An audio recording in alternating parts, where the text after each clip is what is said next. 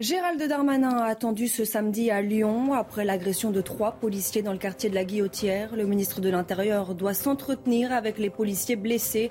Il ira ensuite à la rencontre des habitants de ce quartier. Grégory Doucet, le maire de Lyon, refuse d'accompagner le ministre. L'Union européenne d'accord pour réduire sa consommation en gaz russe, mais comment va-t-elle la compenser? À chaque pays son programme de restriction, plan anti-crise du gaz en Italie, relance de la production de lignite, un type de charbon en Grèce, plus de cravates en Espagne, tour d'horizon à suivre. En Ukraine, un premier navire chargé en céréales prêt à quitter le port, le premier depuis le début de la guerre. Conséquence de l'accord trouvé le 22 juillet dernier avec la Russie. Le président Volodymyr Zelensky a supervisé l'opération. Et puis des séjours en colonie de vacances tout simplement annulés cet été. Il manque plus de 5000 animateurs titulaires du BAFA. Il faut dire que le poste et le salaire n'attirent plus. La formation coûte trop cher. Mais ce n'est pas tout. Reportage dans l'Hérault.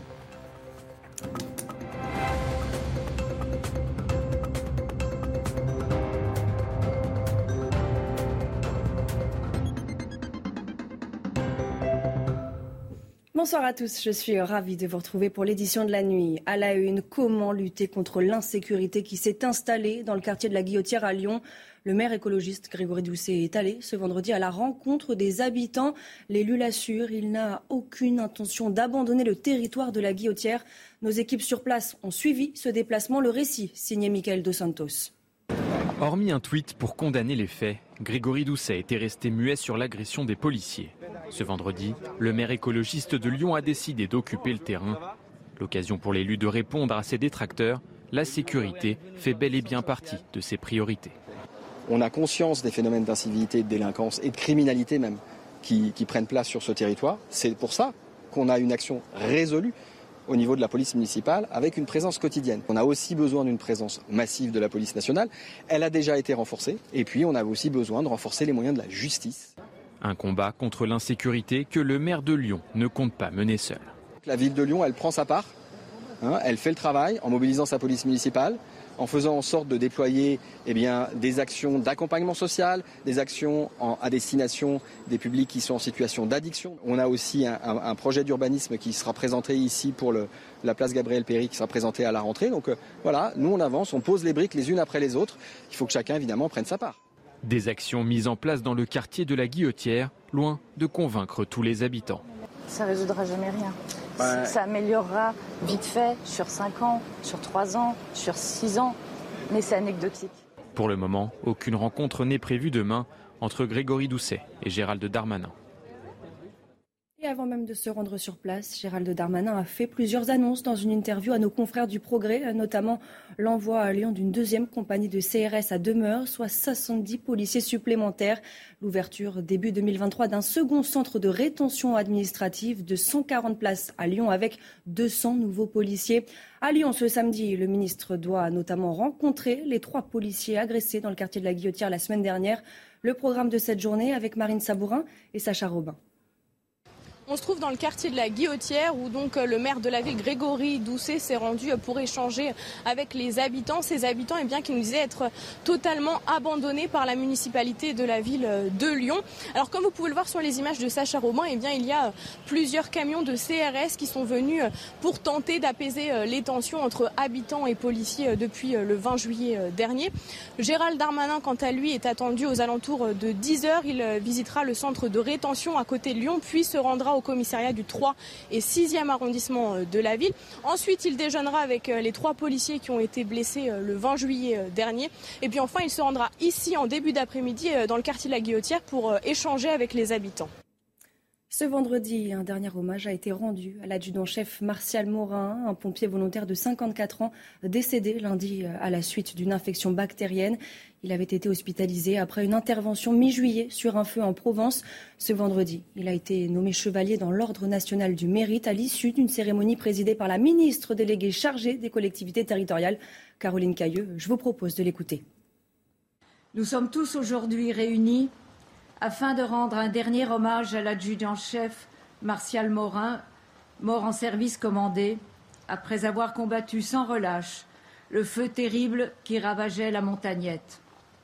Avec sa mort, c'est la France tout entière qui est en deuil. L'ensemble de la famille, de la sécurité civile et des sapeurs-pompiers, ses voisins, ses amis et ses proches ont répondu présents et s'associent à la peine des membres de sa famille. Je me tourne vers eux et je tiens à leur faire part de tout mon soutien face à la douleur qui les étreint. Les pompistes indépendants sont en colère. Le géant pétrolier Total Energy a annoncé une nouvelle remise à la pompe, une ristourne supplémentaire pour les automobilistes qui ne peuvent pas se permettre les petites stations-service indépendantes. Les 20 à 30 centimes de différence, c'est la marge qui permet aux pompistes de vivre. Ils craignent de perdre leur clientèle. Écoutez. C'est surtout à l'aube du 1er septembre que l'on pousse un, cri de colère puisque euh, un pétrolier français a décidé de faire une remise euh, supplémentaire de, de 20 centimes. Donc je ne critique pas la, politique de Total, c'est sa politique commerciale. C'est aussi intéressant, bien entendu, pour les consommateurs et les stations Total que l'on représente également, euh, pour les propriétaires exploitants. Euh, néanmoins, on s'inquiète beaucoup de la survie des stations, en particulier en, zone rurale, euh, puisque on va créer un différentiel de prix très important et, et ces, mêmes stations-service sont déjà à l'agonie. Donc, quid de la survie des stations-service en zone rurale et périurbaine, puisque euh, euh, cette, remise va s'appliquer bien entendu partout, euh, et l'ensemble des stations qui ne sont pas à la marque Total vont subir, je pense, des baisses de chiffre d'affaires de l'ordre de 30 à 50% Face à la baisse des approvisionnements en gaz russe, les 27 ministres européens de l'énergie se sont réunis mardi en conseil extraordinaire. Ils ont décidé de réduire de 15% la consommation de gaz de l'UE par rapport à la moyenne des cinq derniers hivers.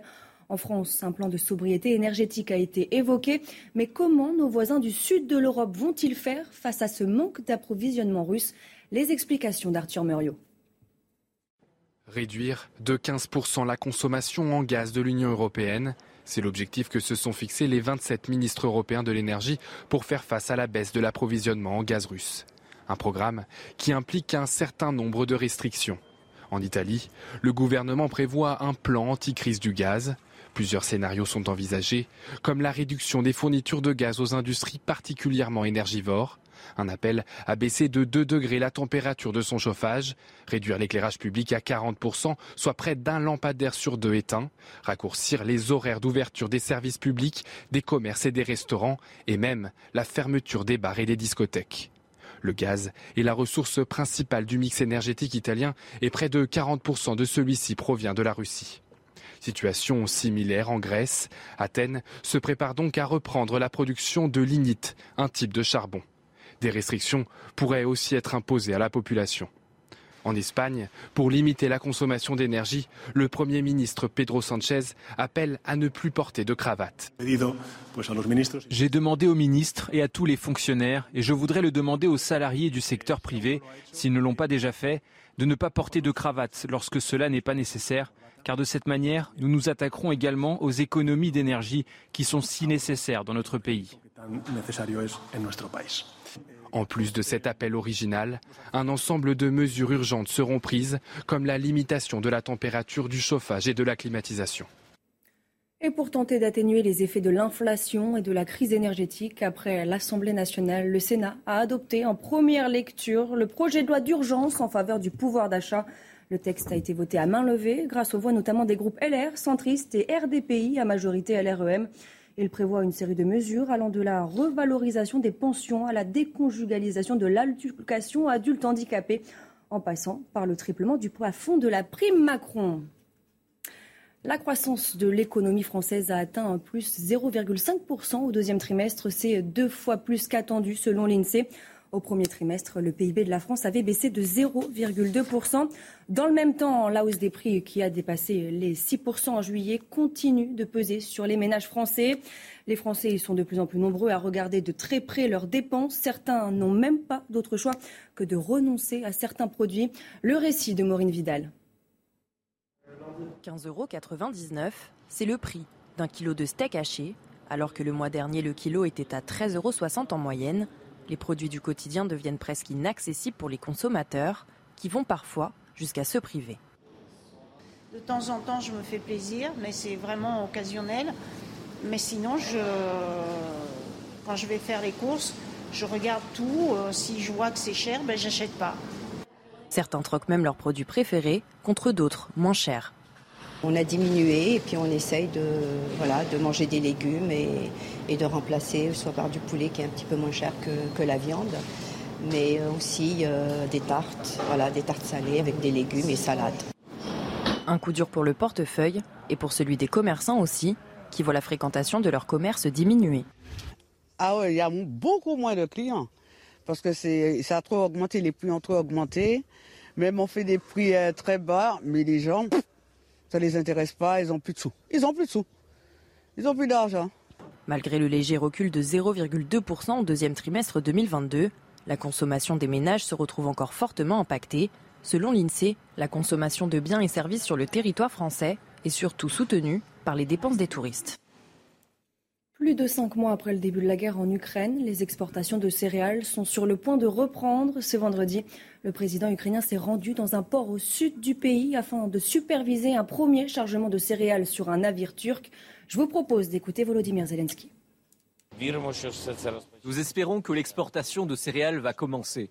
Si c'est le cas, nous espérons que toutes les personnes concernées tiendront leurs promesses et leurs garanties. Nous espérons que les navires et les personnes seront en sécurité. Les personnes impliquées risquent leur vie car nous ne connaissons pas l'issue du processus. Au même moment, la Russie et l'Ukraine se sont mutuellement accusés du bombardement d'une prison dans le territoire séparatiste de l'Est de l'Ukraine. Un crime de guerre russe délibéré, selon Volodymyr Zelensky. Un bombardement qui a fait plus de 50 morts, a-t-il déclaré dans son message quotidien. Retour en France, la température de la mer Méditerranée a atteint cette semaine les 30 degrés. Une bonne nouvelle pour les baigneurs, une très mauvaise pour la biodiversité qui subit de plein fouet le phénomène de canicule marine. De quoi parle-t-on? Les explications avec Michael Dos Santos. Une eau à 27 degrés, 5 de plus que la normale de saison. La mer Méditerranée vit un épisode de canicule marine. À l'heure de la baignade, les vacanciers sont partagés. C'est agréable d'avoir une eau chaude, mais effectivement, euh, ouais, le prix à payer risque d'être très chaud. Enfin, très haut si ça reste comme ça. Ouais, elle est très bonne, peut-être même trop chaude. Hein. On, y rentre euh, sans s'arrêter, vraiment très très bien. Je trouve ça quand même très chaud, c'est vrai. Comme une baignade, comme, euh, comme dans la salle de bain. Différents facteurs peuvent expliquer cette anomalie thermique. Le réchauffement climatique est l'un d'entre eux.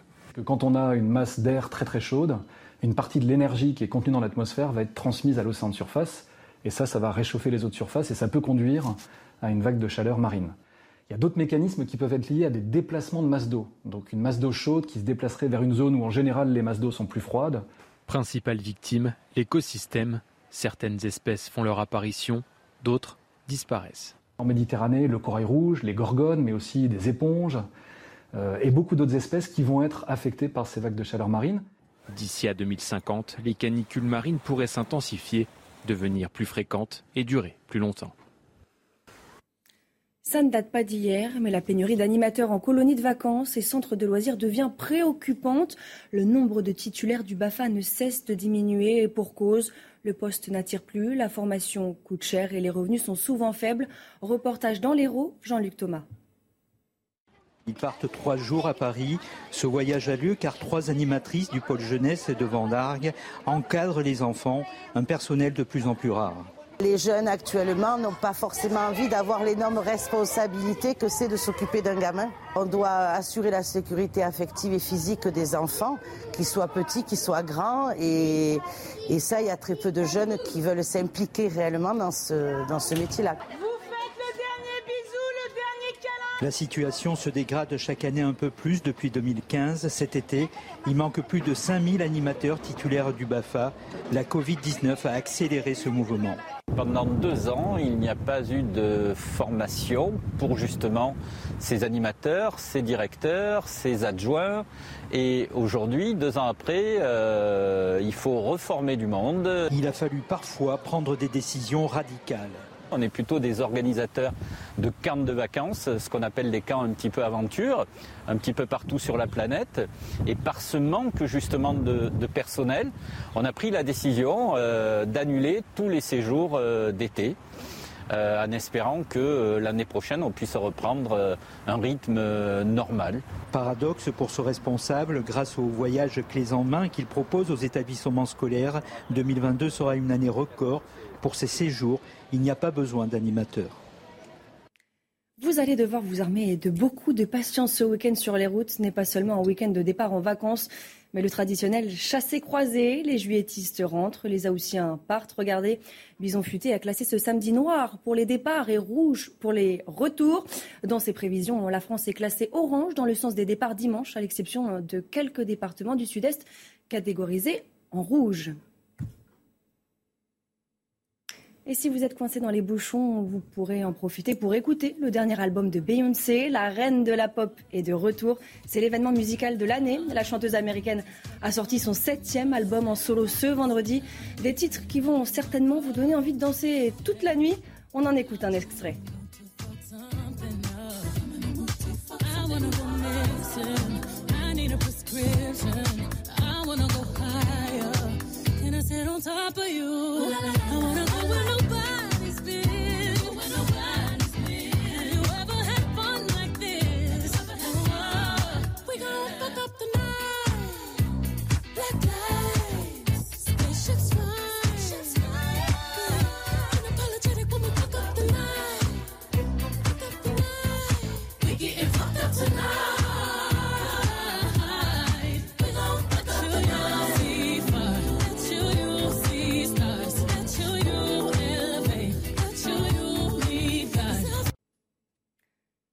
Ce journal des sports avec du cyclisme et la victoire de la néerlandaise et maillot jaune Marianne Vos dans la sixième étape du Tour de France, femme à Rosheim. Elle s'est montrée la plus forte au sprint dans un final sinueux et devance l'italienne Marta Bastianelli. La belge Lotte Kopecky complète le podium. Elle qui a pourtant été impliquée dans la chute massive et spectaculaire à l'arrivée du peloton à 20 km. À deux jours de l'étape finale, la sprinteuse Marianne Vos conforte son avance au général, mais devra affronter deux étapes de montagne. Du tennis maintenant avec la grande performance de la Française Caroline Garcia dans l'Open de Varsovie. Elle s'est imposée en quart de finale face à Iga Swiatek, première mondiale et lauréate de Roland Garros en 3-7. D'abord intraitable dans le premier set où Caroline Garcia n'a pas laissé respirer son adversaire. Elle s'est fait rattraper par la Polonaise qui s'est ressaisie dans le deuxième. Zviantek finit par craquer dans le troisième après avoir concédé un break à la Française. Caroline Garcia affrontera l'Italienne Jasmine Paolini en demi-finale ce samedi. De la F1 à présent et les essais libres du Grand Prix d'Hongrie, alors que Sébastien Vettel, quadruple champion du monde, a annoncé ce jeudi prendre sa retraite à la fin de la saison. Les autres pilotes affûtent leurs armes pour ce dimanche. C'est l'Espagnol Carlos Sainz de l'équipe Ferrari qui a signé le meilleur temps. Retour sur ses essais avec Antoine Martin. Le paddock en Hongrie sur le circuit d'Ongaroring pour la 13e manche du championnat. Avec un futur retraité détendu, le quadruple champion du monde Sébastien Vettel va profiter tranquillement de ses 11 derniers Grands Prix de F1. Max Verstappen reste lui dans sa bulle avec sa confortable avance de 63 points au championnat sur Charles Leclerc. Le pilote Ferrari garde le moral dans cette première séance d'essai libre. Le monégasque signe le troisième temps derrière Verstappen et son coéquipier Sainz. Meilleur tour en piste de l'Espagnol en 1'18'750, un dixième et demi d'avance sur le Néerlandais. Vainqueur du Grand Prix l'an dernier, Esteban Ocon signe lui le 9 temps à 1 seconde et demie de Sainz. L'Alpha Tauri de Gasly est 13e, Vettel 11e avec son Aston Martin. Formule 1 toujours avec les Ferrari en forme. Le monégasque Charles Leclerc, malgré sa sortie de route dimanche dernier au Grand Prix de France, il croit en ses chances de devenir champion du monde cette saison. Je vous propose de l'écouter. Ah mais carrément, carrément. Et après peut-être que les gens vont croire que je suis fou, hein, mais euh, maintenant il reste plus qu'à gagner toutes les courses. Ça va pas être facile, mais, euh, mais bon, en tout cas c'est la mentalité qu'il faut avoir parce que sinon je reste à la maison. Moi je, ce qui me motive en Formule 1, c'est gagner, euh, tout simplement. Donc j'y croirai jusqu'à la fin. Du football à présent, et c'est fait pour le jeune Jules Koundé. L'international français de 23 ans va signer son contrat lundi prochain au FC Barcelone. Le club catalan a déboursé 50 millions d'euros avec 10 millions de bonus pour s'offrir les services du défenseur qui avait rejoint le club de Séville en 2019, club avec lequel il a remporté la Ligue Europa en 2020. Précision du Barça, sa clause de résiliation s'élève à 1 milliard d'euros. Jules Koundé, euh, qui compte 11 sélections en équipe nationale, a déclaré à la chaîne du FC Barcelone être fier de rejoindre un très grand club. et que c'est dans une nouvelle étape de sa carrière à tous les niveaux. Du football toujours et l'arrivée de l'international belge Arthur Théat au club Stade Rennais. Le club breton a déboursé 20 euh, millions d'euros pour s'acheter les services du défenseur central aux trois sélections nationales. Il évoluait auparavant en Serie A à Bologne en Italie. Âgé de 22 ans, Arthur Théat va découvrir le championnat de France et ce pour au moins 4 ans. Son contrat signé jusqu'en 2026. Gérald Darmanin a attendu ce samedi à Lyon après l'agression de trois policiers dans le quartier de la Guillotière. Le ministre de l'Intérieur doit s'entretenir avec ces policiers blessés. Il ira ensuite à la rencontre des habitants de ce quartier. Grégory Doucet, le maire de Lyon, refuse d'accompagner le ministre. Restez bien avec nous, on y revient dans quelques instants sur CNews. Retrouvez tous nos programmes et plus sur cnews.fr.